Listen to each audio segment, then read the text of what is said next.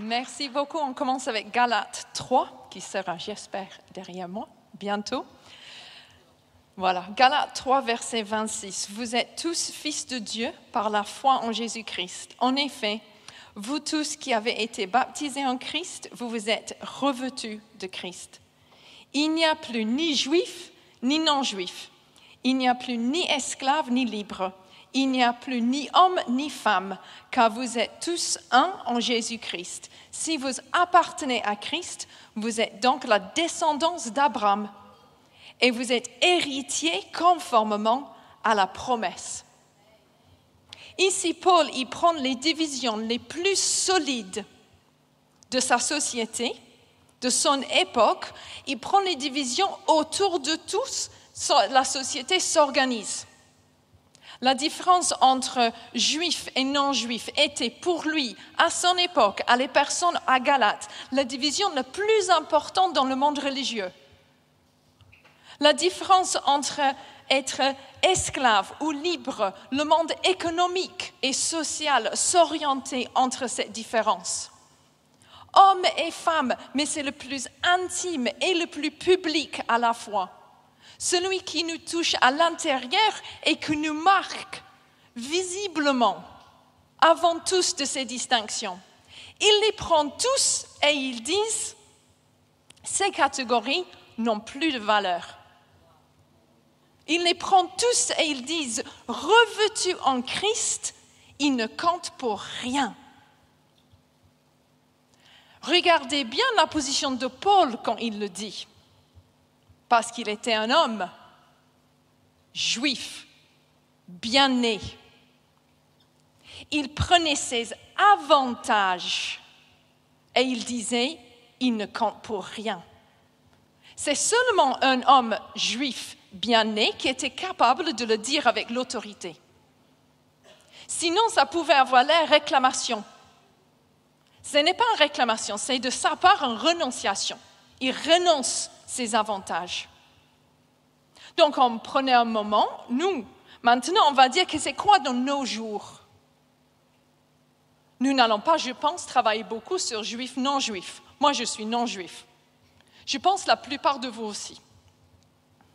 La différence socio-économique ne s'exprime plus ici, au moins, en esclaves et libres. Mais c'est quoi? Quelles sont les différences qui, nous touchent, qui sont pour nous aujourd'hui, visiblement, la manière dans laquelle on s'organise Quelles sont les divisions qui sont en place? Ce n'est pas un jugement que disent, mais ils sont là. Qu'est-ce qu'ils sont ces valeurs, ces catégories qui expriment la hiérarchie de nos vies? Et je vais vous poser première question, quelles sont les distinctions dont vous bénéficiez? Prenez un moment. À quel point votre identité vous gagne des avantages?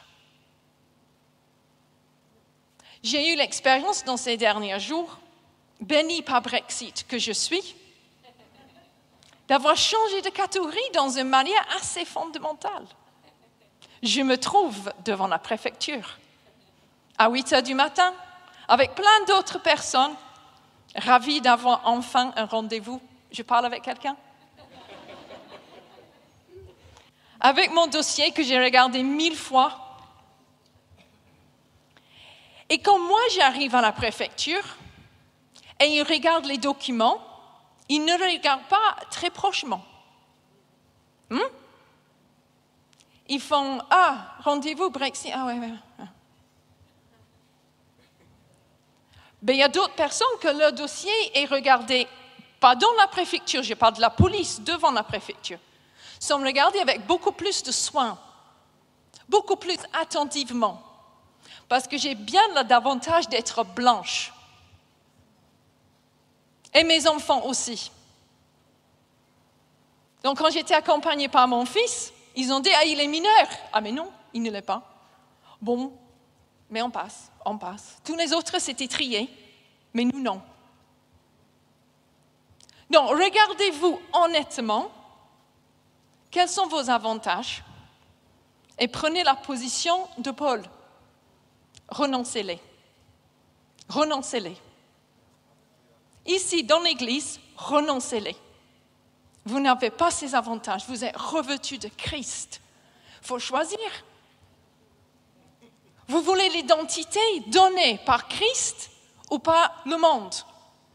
Mais choisissez. Donc je renonce, moi je renonce mes avantages parce que j'en ai. En même temps, quelles sont les distinctions, quels sont les aspects de votre identité qui ont été utilisés pour vous exclure ou pour vous réduire? Et là, il y en a aussi. J'ai vécu en Afrique du Nord et Afrique de l'Ouest.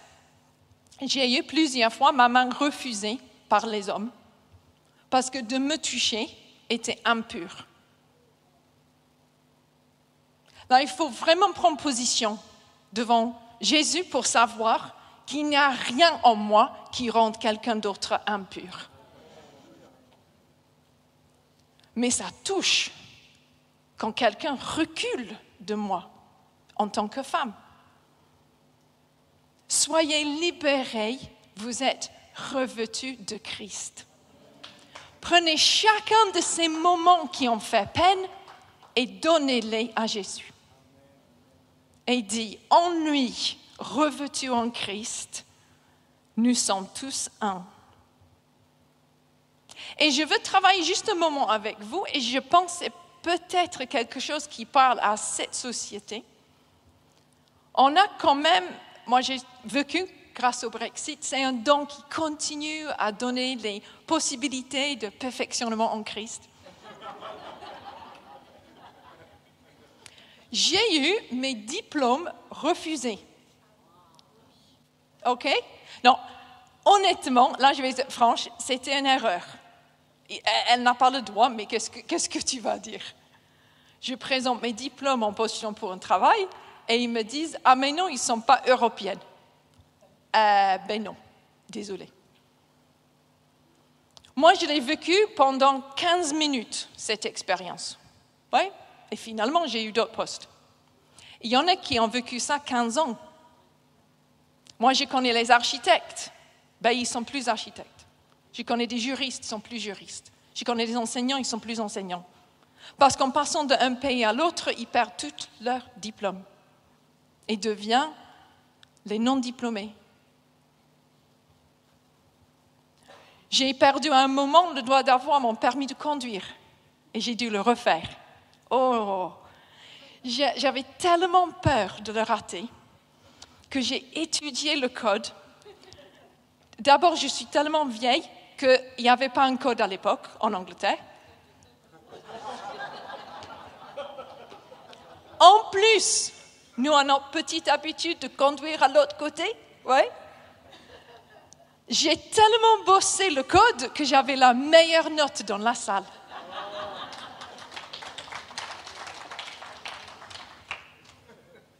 Et on a dû partager la voiture pour la partie conduite. Et j'étais la seule personne qui avait plus que 20 ans dans la voiture.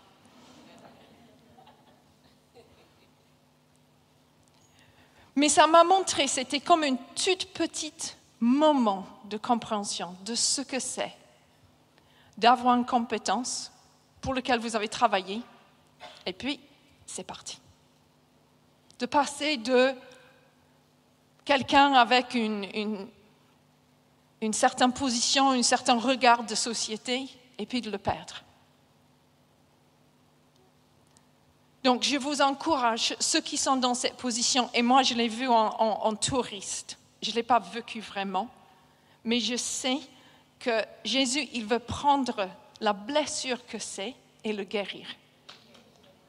Pour que vous savez que si vous appartenez à Christ, vous êtes la descendance d'Abraham, vous êtes héritier conformément à la promesse. Donc je veux que vous preniez ces idées et qu'on regarde ensemble des versets en Apocalypse 7. Il y a une image. Ça fait partie de la grande révélation que Jean a reçue. C'est Apocalypse 7, à partir du verset 9. Après cela, je regardais, et voici, il y avait une grande foule que personne ne pouvait compter, de toute nation, de toute tribu, de tout peuple, de toute langue. Ils se tenaient devant le trône et devant l'agneau, revêtus de robes blanches et des palmes dans leurs mains. Ils criaient d'une voix forte en disant, le salut est à... Encore C'est notre Dieu. Il est à notre Dieu qui est assis sur le trône et à l'agneau. Devant le trône de Dieu, les langues persistent. Les langues sont toujours là, ils sont à l'éternité.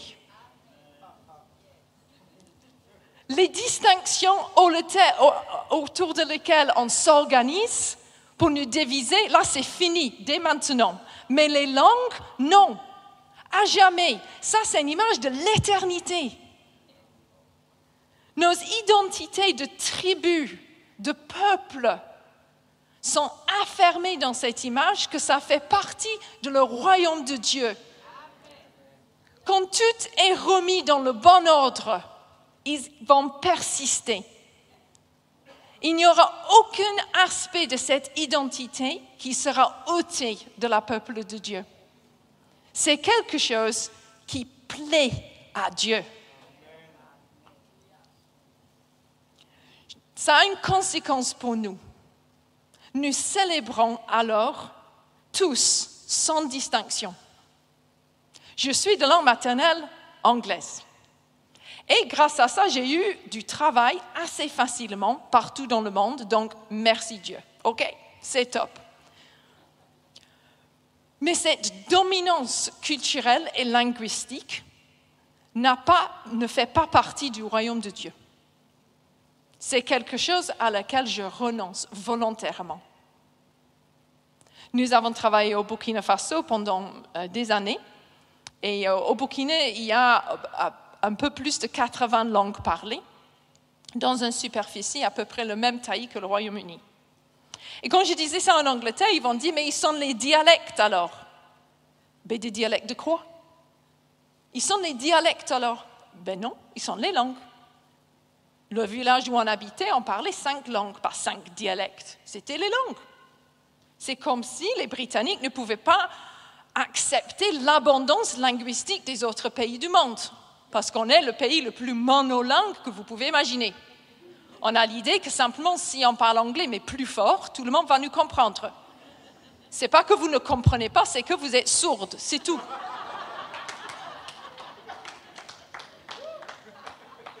Moi, je parle de, né d'un papa qui a fait ça partout dans le monde, crois-moi. Hein. Plus lentement, plus fort, ils vont nous comprendre.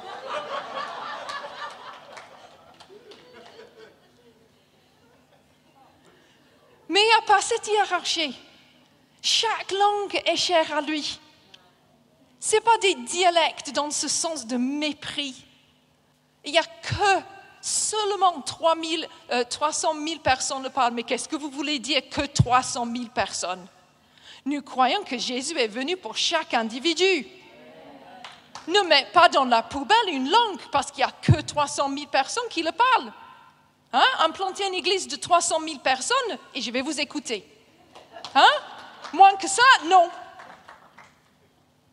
Cette bonne nouvelle du royaume sera proclamée dans le monde entier pour servir de témoignage à toutes les nations, alors viendra la fin. Il y aura une église, une communauté des chrétiens qui louent Jésus, qui sont ses disciples dans chaque langue dans la terre avant qu'il revienne. Parce que c'est écrit en Matthieu chapitre 24. Donc, dépêchons-nous. Dépêchons-nous à traduire. Dépêchons-nous à apprendre ces langues. Mais ne dis pas qu'ils sont les dialectes. Ne les méprise pas parce qu'ils ne sont pas écrits. Parce que l'agneau, quand il est loué dans le livre d'Apocalypse, le chant qui était chanté, le cantique nouveau, c'est que tu es digne de prendre le livre et d'ouvrir les seaux, car tu as été offert en sacrifice. Tu as racheté pour Dieu par ton sang des hommes de toute tribu, de toute langue, de tout peuple, de toute nation. Ça fait partie de son identité. Et je vais ajouter de mon expérience personnelle qu'en étant dans les situations transculturelles, combien j'ai appris dans ma foi et combien ça m'a aidé dans ma vie de disciple. Donc, euh, en lisant la Bible dans les autres langues, on lit, mais, mais il y a les choses qui nous frappent comme si on ne les a jamais vues. Il y a les tournages de langue qu'on dit, ah ben oui, je ne l'ai jamais vu comme ça. C'est beau vivre avec les chrétiens de notre culture, de vivre, travailler en équipe avec les Brésiliens. Les Brésiliens, j'ai entendu un ou. Oui, merci. Je veux dire que j'ai appris. Et en effet, je n'ai pas appris de mes, mes, collègues brésiliens, j'ai vu à quel point je dois apprendre, qui n'est pas la même chose. J'ai vu une chaleur relationnelle qui m'a étonnée. Une simplicité d'acceptation et d'accueil entre eux que j'ai jamais vue. Et que ma culture, en tant que Britannique, m'a pas donné. Et je, précise que je ne l'ai pas appris, donc je reste euh, ouverte à être encore enseignée. Mais j'ai vu la marge de progrès qui m'est possible.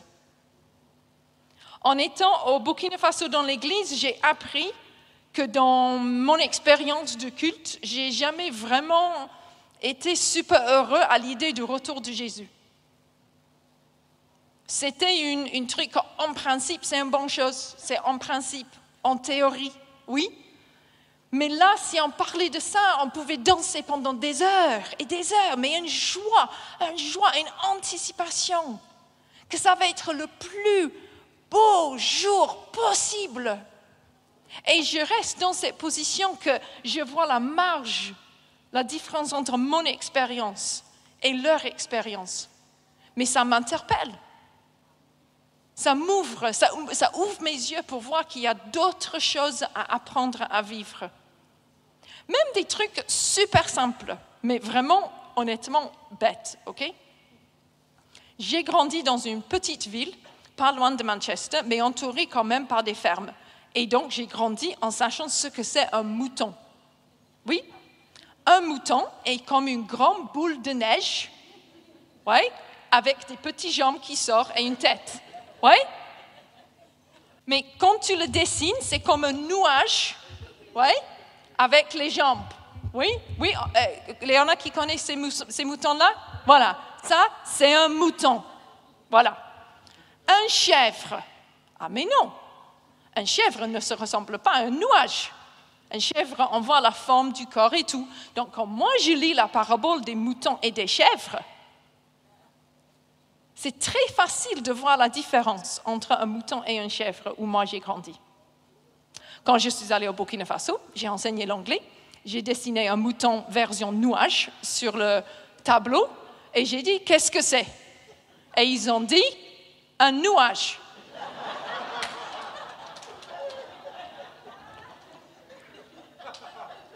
Mais j'ai dit, mais ça a des jambes. Il y a des jambes là. Un nuage avec les jambes, qu'est-ce qu'elle veut de nous? J'ai dit, bon là, j'ai dit, c'est un mouton. Ils ont dit, madame, les moutons ne sont pas comme ça. J'ai fait mes recherches et effectivement, à mon grand étonnement, ils ne sont pas comme ça. Et ce que moi je voyais des gros troupeaux de chèvres étaient des troupeaux de chèvres et moutons mélangés. Parce que c'était difficile à une distance de distinguer entre les deux. Oh, il fallait relire la parabole. Relisez ce parabole en sachant que c'est difficile de voir la différence entre un chèvre et un mouton et la signification change entièrement. Mais, c'est un truc super stupide bête là. Mais j'ai dû voyager dans un autre pays pour le comprendre. Notre chemin, en étant plus ouvert, à tout niveau, hein, à tout niveau, des autres cultures, c'est quelque chose que Dieu il utilise pour nous enseigner. Donc, gardons en tête toutes ces idées et nous allons lire en Luc 19. Super. Jésus entra dans le temple et se mit à chasser les marchands. Il leur dit, Il est écrit, mon temple sera une maison de prière, mais vous, vous en avez fait une caverne de voleurs. Il enseignait tous les jours dans le temple. Les chefs des prêtres, les spécialistes de la loi et les chefs du peuple cherchaient à le faire mourir. Mais ils ne savaient pas comment s'y prendre, car tout le peuple, l'écoutait, suspendu à ses lèvres. Ça, c'est la version en Luc. On trouve euh, ce moment aussi dans l'évangile de Matthieu en 21, Marc en 11 et Jean en 2. Il n'y en a pas beaucoup des choses qui sont racontées quatre fois dans les quatre évangiles. Bien sûr, les très grands événements euh, de sa mort, oui, mais il y en a souvent dans les versions Matthieu, Marc et, et Luc, mais pas en Jean. Mais ça, c'est dans tous les quatre. Donc, j'ai réfléchi. Moi, je pense, personnellement, c'était parce que c'est quelque chose très frappant et quelque chose que les disciples ne l'ont pas vite oublié. OK? Parce que je pense qu'il y avait une gêne et une, une, réaction émotionnelle assez forte pour les personnes qui l'entouraient Jésus à ce moment-là. OK? On va lire, on va réfléchir de ce qu'il a fait. Dans la version Jean, euh, Jean le bien-aimé, Jean le petit qui était dans les disciples, donc Jean qui était là. Jean précise que Jésus a fait un fouet avec des cordes. Bon, je n'ai pas fait les recherches sur Google, mais je ne crois pas qu'on peut tisser un fouet en 30 secondes. je doute que c'est une compétition sur Instagram, mais si vous pouvez le commencer, ça sera très intéressant.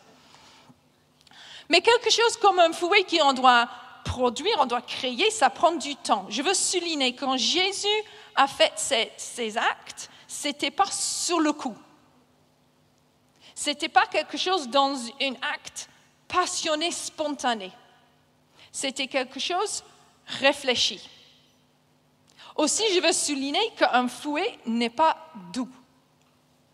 Ce n'est pas quelque chose qui est associé avec la gentillesse. Si vous rencontrez des chiens sauvages en Afrique du Nord, vous prenez juste un caillou.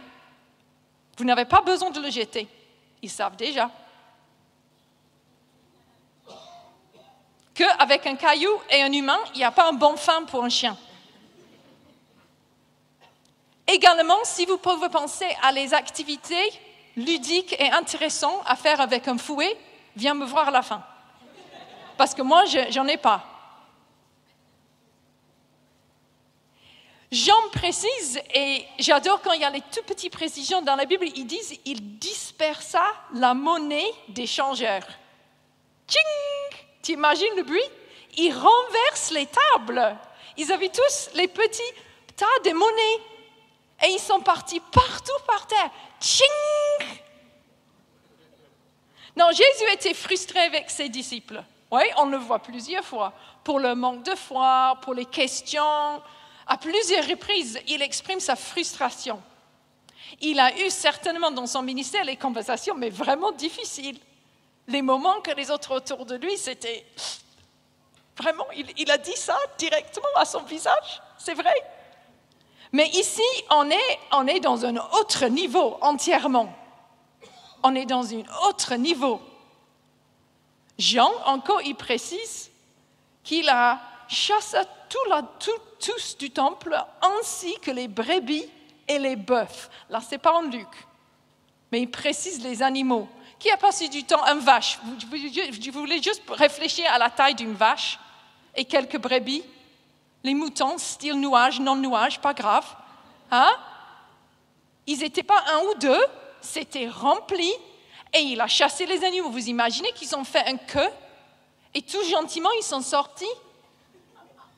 Vous avez jamais vu un animal qui a peur et ses réactions? Désagréables? C'est dimanche, on laisse comme ça, c'est bon? Il a créé un chaos impossible. Il a chassé, et je cherche quelque chose dans mon expérience où j'ai créé autour de gêne autour de moi. Et malgré si mes enfants parfois disent oh, Maman, ça c'était pas possible, tu as vraiment fait ça oh, hein? Honnêtement, j'ai jamais arrivé à ça. Je vais peut-être mettre ça comme une ambition pour le futur, mais je ne l'ai jamais fait.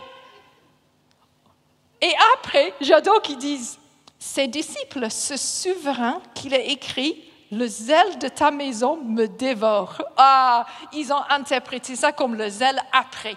Après. Je ne crois pas, au moment, ils disaient, ah oui, là c'est Jésus, mais vraiment dévoré par le zèle. Je pense, ils disaient, mais quel bruit, quelle honte, quel scandale il est en train de faire. Et j'ai choisi la version Luc parce que Luc fait le lien entre le moment où Jésus était dans son ministère. Matthieu, Marc et Luc tous précisent que c'est après la rentrée triomphale de Jérusalem et quelques jours avant sa mort. Et Luc est celui qui fait le lien entre le désir de les chefs et les autorités à l'époque de le tuer et cet acte. Quand euh, j'ai été prof au collège, quand j'étais confrontée par un comportement, par un élève, ben, il n'a pas fait ses devoirs, ou il bavarde, ou il fait. Voilà. Et on commence à lui parler, et il commence à se justifier. Et je lui pose la question est-ce que tu penses tes paroles augmentent la possibilité d'une punition ou le réduisent? Toi-même, qu'est-ce que tu estimes? En se levant et criant dans une manière impolie, tu augmentes ou réduis. Et même les collégiens arrivent à distinguer qu'il augmente la possibilité. Ici, Jésus, il augmente la tension avec les pharisiens et les chefs du temple ou il... Euh,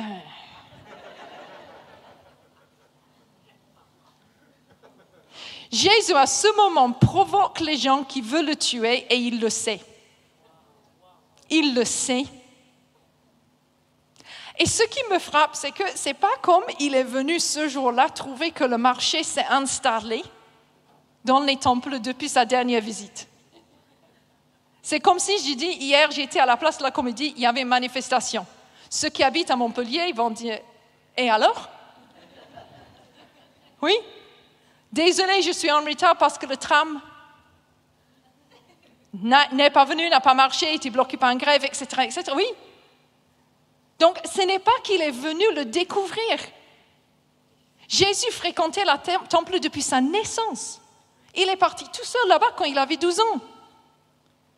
Cette tradition de faire ce qu'ils étaient en train de faire était extrêmement bien établie. Mais ce jour-là, il décide de faire un scandale incroyable pour le vider. Alors, je vais parler de ce qu'il faisait. Qu'est-ce que c'est, c'était ce marché? Donc, je prends, c'est un commentaire, euh, ça s'appelle IVP. Bon, ça dit les Juifs arrivant d'autres régions de l'Empire romain auraient eu des devises locales qu'il fallait échanger pour l'argent du temple. C'est l'Europe avant l'euro. Oui?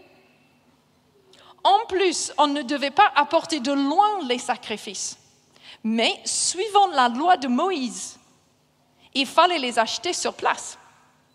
Les changeurs de monnaie et les vendeurs de pigeons étaient alors nécessaires et à un certain point bibliques. La maison de Dieu de l'Ancien Testament était pour toutes les nations et la seule séparation était entre les prêtres et le peuple. Mais à l'époque de Jésus, le temple était aussi divisé selon la race et le sexe, pour les raisons de purité, avec les femmes juives séparées dans un cours à part et les non-juifs dans le cours extérieur. Donc non seulement les autorités à l'époque ont inventé et imposé les divisions sociales sur la place de louange, mais ces marchands ont pris la place désignée pour les nations, pour les non-juifs. Et Jésus leur a expulsés avec violence. Il faut bien comprendre ce qui se passait dans ce lieu était un acte religieux. C'était pour faciliter le louange, le sacrifice. Mais ça empêchait les non-juifs à rentrer dans le temple qui, à l'époque, était le seul point d'accès à la présence de Dieu. Nous devons être vigilants que nous ne sommes pas, en tant qu'Église, moins accueillants que Dieu. Et pourquoi à ce moment-là? Bon, il est rentré en tant que roi. Peut-être il voulait pendant un moment exprimer que Jérusalem était sa ville et que Jérusalem devait ressembler et incarner la valeur de son royaume. Peut-être il voulait associer cet acte effectivement avec la croix, qui pour lui était proche de quelques jours quand il a vidé la temple. Parce que sur la croix, il rachetait les gens de toute tribu, toute langue, tout peuple, toute nation. Ce n'était pas une nouveauté, ce n'était pas une innovation d'empêcher les non-juifs de rentrer dans le temple, mais pour Jésus, ce jour-là, il fallait marquer le coup. Il fallait dire pour moi, roi que je suis, parce qu'il est rentré en tant que roi. Roi que je suis, je tolère plus cette attitude.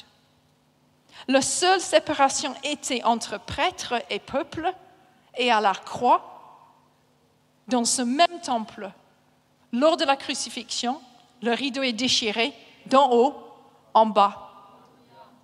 Il a vidé le temple de tout empêchement et puis il a déchiré le seul barrière que Dieu lui-même a mis en place. Il n'y a aucune barrière économique, sociale, politique ou linguistique pour rentrer dans la présence de Dieu. Et nous devons, l'Église, vivre à cette hauteur. Jésus ne va pas être patiente avec ce qui empêche les gens de rentrer dans son royaume. L'histoire du salut, c'est l'histoire d'un accueil plus grand, de la plus grande diversité humaine. Parce que dans la promesse d'Abraham, tout au début, c'est promis que la bénédiction d'Abraham, dont nous sommes héritiers, c'est ça qu'on a lu en Galate, que la bénédiction va filtrer, va descendre, va disperser à toutes les familles de la terre. Chaque clan familial va être béni. C'est dispersé, c'est filtré, ça, ça arrive à ce niveau-là. Donc jusqu'à là, j'utilise l'idée d'un accueil et je pense que cet accueil est très important mais je ne voulais pas nous limiter à cet accueil qui peut avoir l'impression d'être passif. Donc, nous avons le week-end d'Ascension. Donc, nous allons lire ensemble, ah, pardon, je ne l'ai pas sur l'écran, c'est, c'est Acte 1, verset 8. Je vais vous lire alors les derniers mots de Jésus lors de son ascension. Mais vous recevez une puissance, le Saint-Esprit survenant sur vous, et vous serez mes témoins à dans toute la, dans la Samarie et jusqu'aux extrémités de la terre. Nous recevons, nous tous, un accueil total, sans limite, sans distinction, et nous avons une, euh, cette invitation à annoncer jusqu'aux extrémités de la terre. Je voudrais vous montrer quelque chose dans la vie de Paul. Quand Paul il parle de ce que nous, allons nommer son appel ou son ministère, il n'utilise pas ces termes. Donc Paul était distingué parmi tous les apôtres comme celui qui partait vers les non-juifs. C'était sa particularité. C'est lui qui l'a commencé, qui l'a reçu. Euh, il était pionnier. et c'est lui qui a reçu l'idée, toute la théologie le pourquoi c'était la suite logique de la mort et résurrection de Jésus. Et quand lui, il parle de ce que nous allons nommer son appel, il utilise un autre mot. Je vais lire en trois fois. En Éphésiens 3, ils disent, moi, qui suis le plus petit de tous les saints, j'ai reçu la grâce d'annoncer parmi les non-juifs les richesses infinies de Christ. Je crois, nous, on aurait peut-être la tentation de dire qu'il a reçu l'appel d'annoncer parmi les non-juifs, mais il le nomme une grâce. Galates 2, quand il raconte l'histoire qu'il est parti à Jérusalem, il a rencontré les autres apôtres, ils, les autres apôtres, ont reconnu la grâce qui m'avait été accordée d'annoncer la bonne nouvelle parmi les non-juifs. Et encore en Romains 15, en expliquant pourquoi il, ose écrire si directement à eux, il a dit, à cause de la grâce que Dieu m'a faite d'être ministre de Jésus-Christ parmi les païens. Il ne dit jamais que c'était un appel, il dit que c'est une grâce. Il ne dit jamais que c'est une, une demande ou une commande ou une instruction, ils disent que c'est un cadeau. Pour moi, ça change tout. Non? Qui veut une nouvelle liste d'instructions à obéir? Non, merci. Qui aimerait un cadeau? Oui. C'est pas compliqué. J'ai pas vécu ma vie sur une liste des instructions de Jésus. Je vis ma vie avec lui en recevant un grâce, après un autre grâce, après un cadeau et puis un don. Un après l'autre, après l'autre, après l'autre. C'est pas que je me lève le matin et il me demande une liste d'instructions.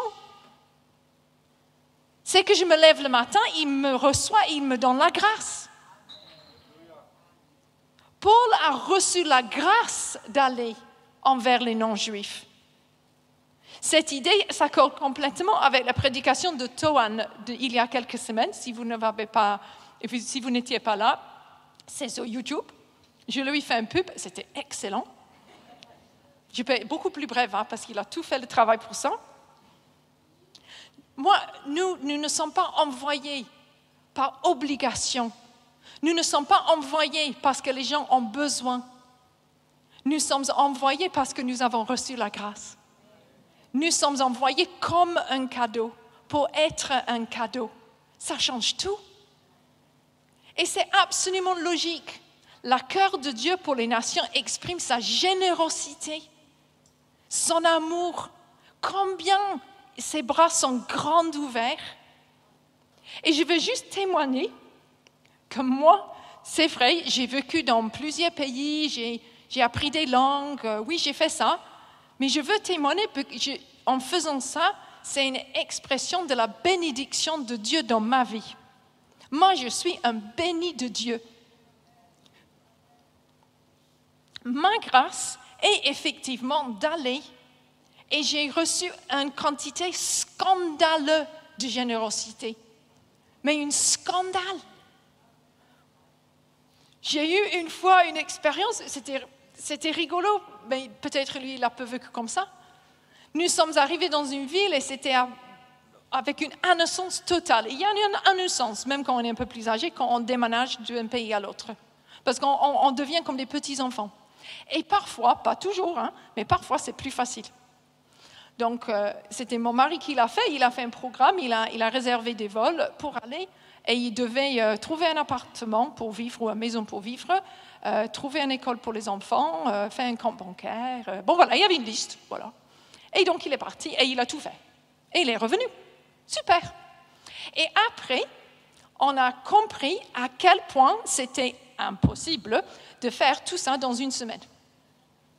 Jusqu'à un de les frères de l'Église a dit, mais, moi je connais les gens qui prient pendant un an, un an et demi pour trouver une, maison et vous l'avez trouvé dans, dans cinq jours. Et il a dit, c'est pas juste ça. Et j'ai dit Amen. Parce que désolé, moi, je ne peux pas vivre dans, dans ce qui est juste. Moi, j'ai besoin de la grâce. Donc, je veux vous encourager, ceux qui sont mais vraiment touchés par cette matinée, que Dieu peut-être vous demande un pas de plus, une orientation autre, euh, un engagement mais c'est un engagement envers un Dieu qui a ses mains ouvertes pour vous donner la grâce, que ça sera un cadeau. Et même dans les moments difficiles, parfois, pas toujours, j'ai ma famille ici aujourd'hui, donc il faut que je fasse attention. Hein. Pas toujours, mais à mes meilleurs moments, même dans les moments difficiles, on dit, après, ça sera une anecdote excellente. Ça sera une anecdote excellente. On va en sortir et on va dire, mais dis donc, crois-moi, c'est passé comme ça. Mais oui, mais oui. Que Dieu nous donne la grâce de vivre, d'exprimer son cœur pour les nations. Amen.